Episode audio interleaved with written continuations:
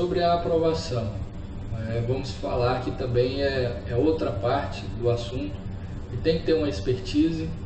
E se você entender como é funciona esse processo, mais rápido ele acontecerá.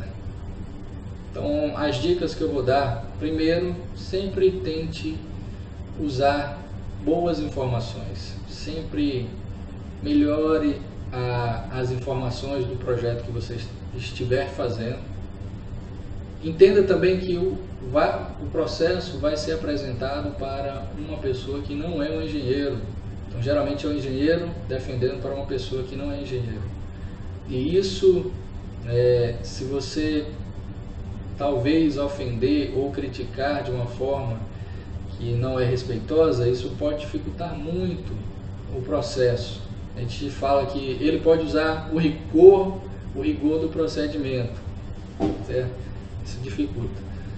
Usar o relatório, como eu falei antes, o, o relatório vai te ajudar a rastrear o processo e também vai facilitar que ele entenda e mais rápido e aprove mais rápido o processo.